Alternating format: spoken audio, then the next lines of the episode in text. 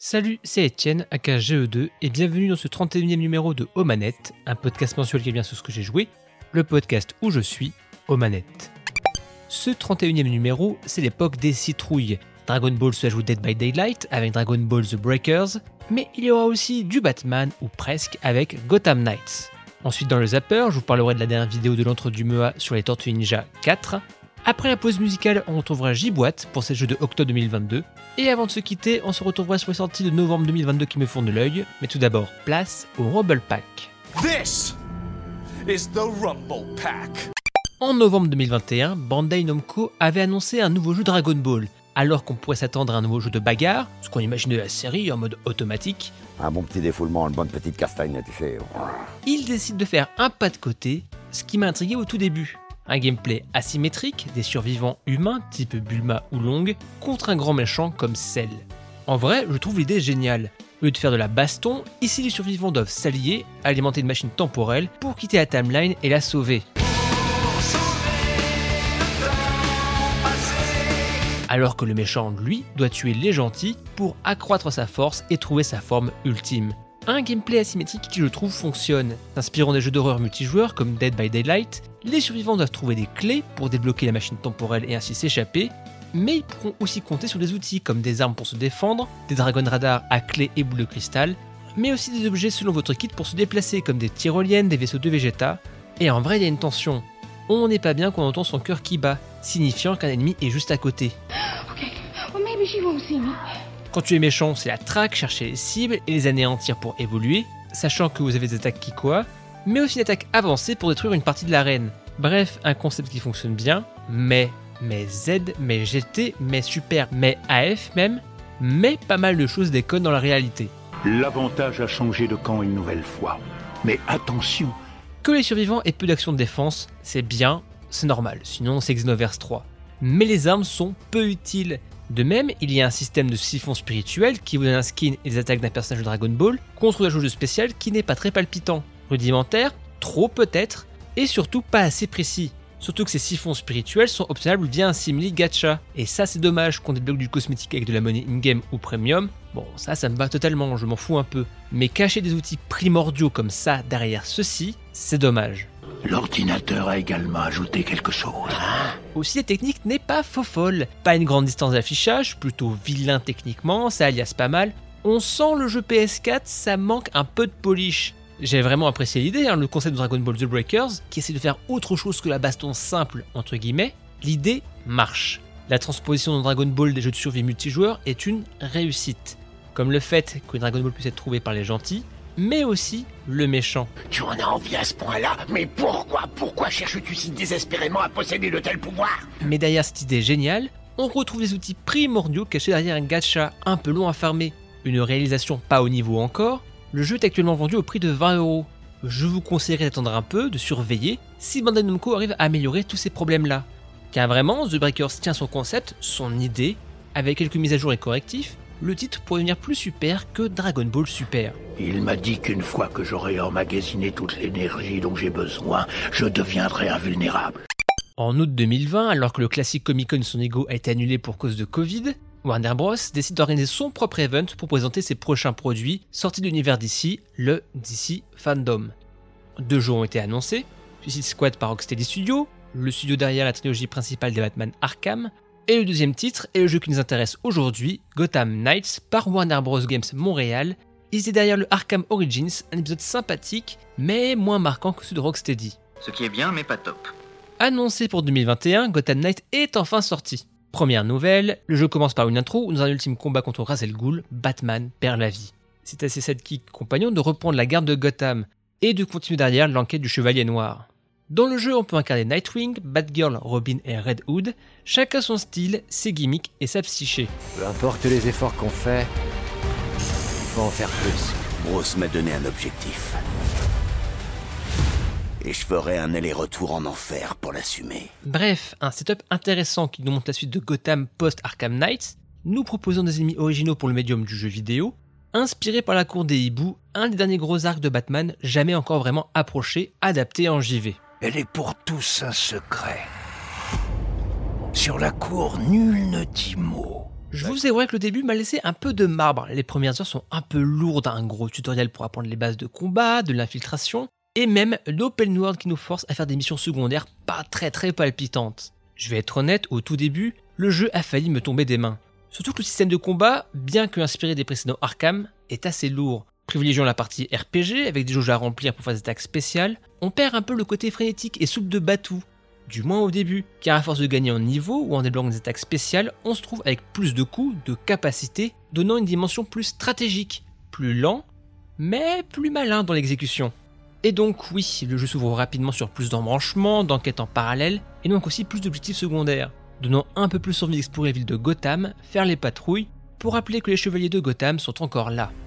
Il a vu la grandeur. Il a vu le potentiel. Et cette partie open world fonctionne, mais est d'une lourdeur. De même, il y a pas mal de missions parcours en passant par les checkpoints. On a l'impression de voir un open world qui a plusieurs années de retard. Alors qu'à côté, les missions principales sont mieux dosées, plus de variété d'environnement, de situations, avec des mises en scène pour mettre en valeur les différents protagonistes. On a vraiment l'impression d'avoir deux jeux dans le jeu. Dommage aussi, c'est la fameuse partie coop. J'aurais aimé qu'ils mettent les potards à 200%. J'aurais aimé par exemple avoir une IA en coop, créer des moments plactels je dirais, où les héros se parlent en créant du lien en solo même. Car souvent, à la base, on pourrait trouver des petits moments de vie entre les nouveaux chevaliers de Gotham, des petits moments de quotidien qui montrent le visage derrière les masques. C'est quelque chose que j'aurais aimé vraiment pousser en solo avec une IA, même pourquoi pas proposer des takedowns synchronisés, ça pourrait renforcer le côté Knights avec un S par le gameplay et le scénario. Gotham a besoin de ses protecteurs plus que jamais. J'aurais aimé dire que ça y est, Warner Bros. Games Montréal, tel Nightwing, a réussi à sortir de l'ombre du Batman de Rocksteady, mais ce n'est pas le cas.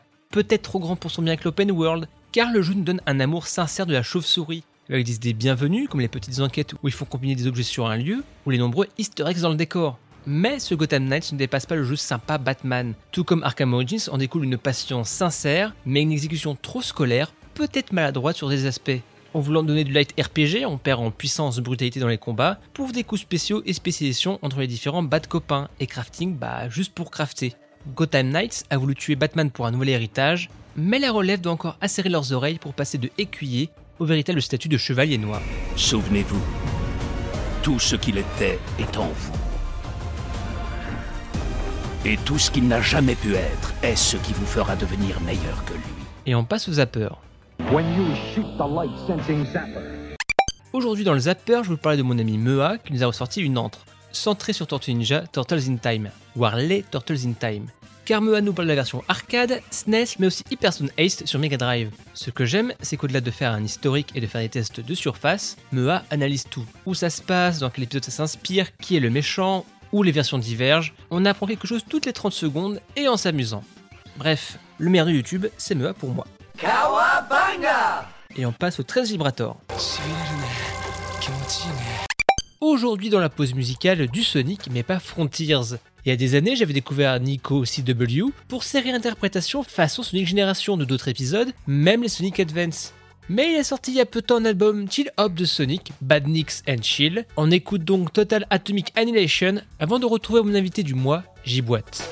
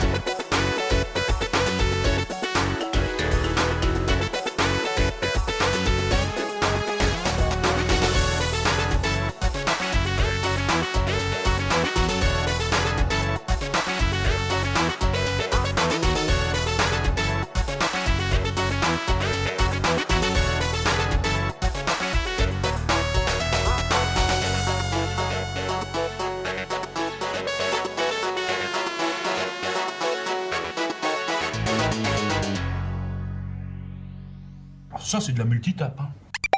Aujourd'hui, je reçois un homme de la culture, des cultures, même s'il n'y a plus plus de péloche, toujours actif, streamer au fond, toujours avec son comparse Smile pour les prostates. Aujourd'hui, je reçois Jiboite. Comment ça va? Salut, ça va bien et toi?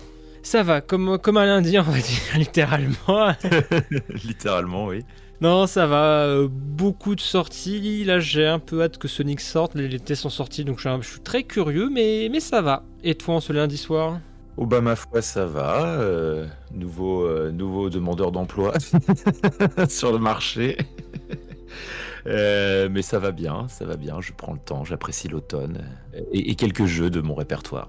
Pas mal de temps, du coup. T'as joué à quoi ce mois principalement? Euh, j'ai joué à pas mal de jeux, mais principalement j'ai surtout euh, guetté la sortie d'Overwatch 2 et j'y ai pas mal joué, notamment parce que euh, mon colocataire est aussi un très grand fan euh, du jeu et m'a pas mal motivé pour m'y remettre. Monsieur, est-ce que ça veut dire qu'Overwatch est de retour? Parce que j'avais beau- beaucoup, beaucoup, beaucoup joué au, au premier quand, quand il était sorti à l'époque. Et du coup, t'avais, t'attendais, est-ce que t'avais fait du 1 du début à la fin ou enfin, moi j'avais un peu laissé tomber, on va dire euh, au milieu une fois qu'il y avait, euh, je sais plus comment il s'appelle, ah le mec qui balance des cailloux, là, j'ai oublié, euh, Sigma. Sigma. Après, après Sigma j'ai arrêté et puis après j'ai refait un tout petit peu à la fin quoi. Quand Overwatch 1 est sorti, euh, ça a été le mon jeu de l'année pendant deux ans, je pense à peu près. Vraiment, j'ai dosé le jeu comme pas possible. Je, je jouais tout le temps, tout le temps, tout le temps. Je suis allé sur des. euh, les dis- Discord n'étaient pas encore trop, trop euh, répandus euh, au, au début, donc du coup, c'était du TeamSpeak, des forums pour trouver des gens avec qui jouer. On va être assez nombreux pour cette mission j'avais commencé à rejoindre des mecs qui faisaient, qui voulaient faire de la compète. j'avais, j'avais vraiment tryhard comme pas possible le jeu et je m'amusais comme un fou. Vraiment, euh, parce qu'Overwatch a quand même euh, cette, euh, cet univers qui est, je trouve, assez, assez cool, assez nouveau, et qui était vraiment assez différent de, de ce que faisait euh, Blizzard à ce moment-là. C'est moi ou c'est un gorille? Et est sorti à une période où on pouvait encore avoir un peu d'espoir pour, pour Activision Blizzard. Moi, j'ai- adoré le, jeu pendant un moment et je pense que je me suis un peu arrêté en fait à peu près au même moment que la sortie de Doomfist. Donc c'était avant. Après, je continuais de suivre les sorties de loin parce que, euh, euh, comme tu, le sais, euh, moi j'aime, même si je ne joue pas à un jeu, je suis un mangeur de, lore et de contenu additionnel type comics. Petite histoire courte, etc., que tu peux trouver sur les différents sites. Mercator, raconte-nous une histoire.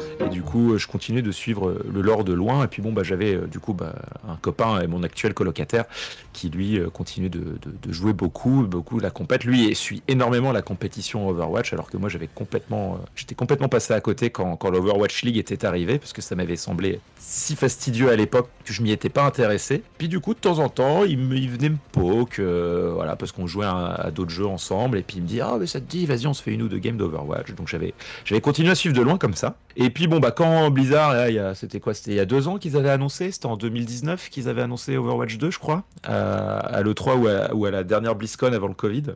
Là, d'un coup, ça avait repiqué mon intérêt, notamment pour le mode PVE qui était annoncé, qui est toujours pas sorti d'ailleurs. Et pour l'instant, ils n'ont que nous. Et du coup, je me suis, euh, j'ai suivi de loin un peu. Je me suis dit bon. En fait, le, le studio donnait très peu de nouvelles et le contenu sur Overwatch était assez euh, rare au bout d'un moment. Le jeu, on sentait vraiment que le jeu a été un peu laissé tomber. Donc, j'avoue que j'ai un peu perdu, perdu l'intérêt pour le jeu. Puis là, du coup, euh, le 2 sort là d'un coup en, en free to play, on s'y remet. C'est parti Et c'est super fun, en vrai. Euh, je suis très content de retrouver euh, Overwatch euh, comme ça. Euh, le- je pense que le free-to-play, ça, ça lui fait du bien. Parce qu'il y a pas mal de joueurs, du coup, euh, par rapport à vers la fin du jeu où c'était hyper long de lancer des parties. next morning. Là, euh, tu peux prendre à peu près n'importe quel rôle. T'attends pas, tu portes pas, dix- tu portes pas 10 000 ans pour, euh, pour lancer une game, quoi. Donc c'est plutôt chouette. Je trouve que c'est bien qu'ils aient passé ça en 5 contre 5 aussi. Je retrouve un peu le plaisir de tout début d'Overwatch 1, où c'était très chaotique, les gens ils savaient pas encore trop comment jouer au jeu. Pourquoi cette attaque du secteur zéro? Aucune idée, May. Mais ces gens en bas ont besoin d'aide. Et, et là, Overwatch 2, même si les gens savent jouer au jeu, parce que, il y a- enfin, pas tous, mais beaucoup, comme dans le premier, je trouve qu'on retrouve un peu cette sensation chaotique que pouvait y avoir. Le fait qu'ils aient enlevé un, personnage tank, euh, c'est plutôt, plutôt chouette. Et du coup, toi qui disais que tu avais parti quand Overwatch 1 n'avait pas forcément beaucoup de contenu, Est-ce que tu te retrouves avec le 2 avec vraiment un renouveau? Est-ce que c'est le côté chaotique qui te fait revenir ou c'est juste la curiosité du 2 free-to-play Alors c'est vraiment la curiosité parce que bon en termes de contenu, euh, bon je vais pas je vais pas redire ce que beaucoup de, de, de, de gens, de journalistes ou même d'autres gens qui sont plus investis dans le jeu que moi disent. C'était clairement pas un 2. Oui, nous sommes de retour. Bon, on sait qu'ils ont refait, le moteur graphique, il me semble, quand même, pour pouvoir euh, avoir plus de liberté sur euh, le mapping, etc. Donc j'attends de voir euh, comment ils vont évoluer là-dessus. Mais bon, pour l'instant, en termes de contenu, bon bah trois persos supplémentaires, deux maps, un truc comme ça, et puis un mob de jeu en moins. C'est pas vraiment un de. C'est une très grosse mise à jour, c'est une bonne mise à jour qui était attendue. Ça va parce que au final, la pilule 2, c'est un 2 bah, c'est surtout le fait que ça soit free to play qui est intéressante. Euh, après, moi, ce qui m'intéresse surtout là derrière, moi, c'est j'attends le j'attends le mode euh, le mode solo, enfin le mode euh, le mode PVE. La foi ne suffit pas. Où tu pourras jouer en solo avec tes potes et, et speedrunner les niveaux. J'espère que les niveaux seront intéressants, qu'ils seront longs, qu'ils seront bien construits, que enfin l'histoire va avancer parce que si vous suivez un peu Overwatch 1, euh, Overwatch c'est euh, cette organisation mondiale euh, de, héros soldats qui ont protégé la Terre et puis qui du coup sont tombés en disgrâce. Et Overwatch 1 c'est bah, les anciens et quelques petits jeunes qui essayent de reformer ce groupe de héros pour combattre le mal, quoi, grosso modo et toutes les cinématiques et tout le contenu en termes d'histoire dans cet univers, c'était que Overwatch se reforme. Et mine de rien, le, jeu il est sorti quoi en 2017 Il, s'est arrêté du coup en 2022 vu que le 2 vient de sortir. Et entre 2017 et 2022, l'histoire n'a pas avancé. Alors on a, découvert beaucoup de trucs sur le background, sur les personnages, des nouveaux personnages aussi qui ont été introduits au fur et à mesure. Et c'est cool. Mais dans l'instant T, l'instant présent de l'univers du jeu, ça n'avance pas du tout. Donc du coup, j'ai hâte de voir ce qu'ils vont faire avec le, mode solo. J'espère aussi qu'ils vont pas abuser niveau prix. Euh, parce que ça reste Activision Blizzard et que euh, ils ont tendance, je trouve, à vouloir s'aligner sur le marché actuel. Ça, c'est plutôt une bonne chose, on va dire. Mais je trouve qu'ils ils essayent vraiment de gratter. Enfin le, là le, Overwatch 2 le, le, pass de combat il est il est il est pas bon. C'est pas une mauvaise idée, mais il est pas bon du tout. Si vous comptez revenir, c'est maintenant ou jamais pour l'instant, pour moi, le bilan en tout cas du jeu, il est plutôt positif. Il y a des choses à, il y a des choses à voir, il y a des choses à retravailler, mais le, bilan est plutôt positif euh, et, c'est chouette. Et du coup, j'ai recommencé à mater euh, aussi la scène compétitive. Là, il y a eu l'Overwatch League qui s'est terminé euh, avant-hier, je crois. Et c'était super chouette. Et ils ont bientôt fini leur contrat d'exclusivité avec YouTube. Et je pense que ça aussi, ça va faire beaucoup de bien à, Overwatch de pouvoir, je l'espère pour eux, passer sur Twitch pour, pour la compétition parce que YouTube, clairement, c'est pas, c'est pas idéal, quoi. Ils ont la glace Reynard. Du coup, en attendant le PVE de Overwatch 2, euh, bah peut-être d'autres jeux en espérant que ça arrive pas trop longtemps.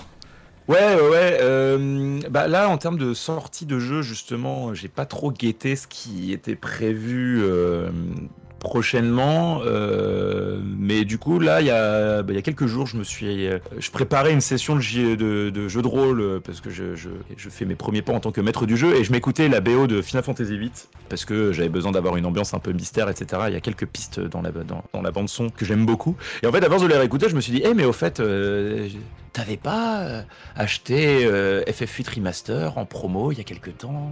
Tiens, regarde dans ta bibliothèque Steam, du coup je vais voir dans ma bibliothèque, et puis là je vois que j'ai FF8 Remaster qui est là. Du coup, je l'ai réinstallé Final Fantasy VIII.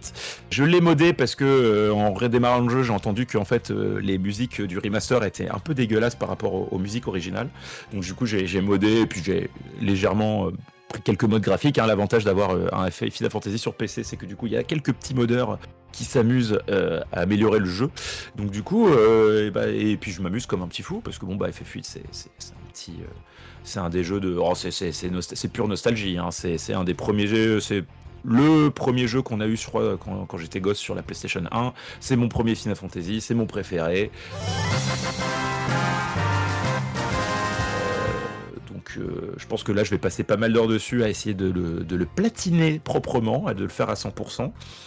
Et puis, euh, et puis après, on va voir. Je sais que j'ai d'autres jeux aussi qui traînent. Euh, en général, moi, quand j'attends une grosse sortie d'un jeu solo, je joue aussi, sinon beaucoup, à, pas mal de roguelite. Alors du coup, là dernièrement, il y a eu euh, Dome Keeper sur lequel je me suis beaucoup amusé. Il y a aussi de temps en temps, je me fais des, parties là sur euh, Rogue Legacy 2, bon, qui est sorti euh, début d'année ou fin d'année dernière, je sais plus qui est vraiment très très chouette, qui est un roguelite euh, en Metroidvania euh, avec un système de bah, tu, dès que tu meurs, bah, tu prends un nouveau, un nouveau personnage et tu as différents malus ou bonus qui viennent euh, un peu renouveler ton, ton expérience de jeu. Et puis bon, bah, le, il y a pas mal de. Et puis le New Game Plus c'est plutôt chouette aussi. Parce que beaucoup, pour le coup, c'est un jeu où il faut faire le New Game Plus pour avoir les, les- la fin, la vraie fin de l'histoire si on s'intéresse à l'histoire. Et euh, ouais, bon, en général, euh, moi je relance toujours un petit roguelite de temps en temps. C'est pas, pas exclu que euh, je relance de nouveau Hades, un de ces quatre. Il y a toujours Isaac aussi qui m'attend hein, au petit coin de la rue. De toute façon, lui, c'est tous les ans, il revient et pendant deux mois, je fais un tunnel vision sur Banning of Isaac. Surtout que maintenant, ils le mettent à jour régulièrement, donc du coup, c'est plutôt cool.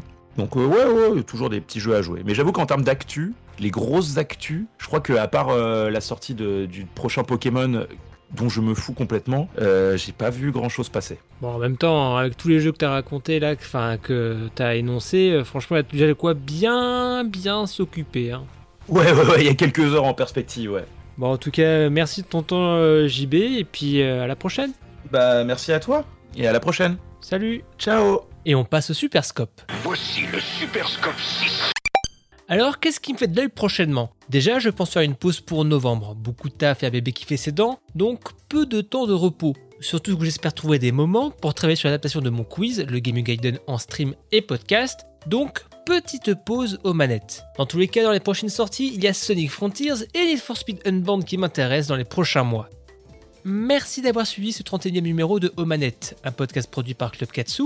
Merci à mon invité J-Boîte. Merci d'avoir écouté ce podcast. Au passage, si vous voulez soutenir ce dernier, n'hésitez pas à le partager sur vos réseaux favoris, mettre vos plus belles 5 étoiles sur iTunes ou de participer à notre Patreon. On se retrouve prochainement dans un prochain épisode.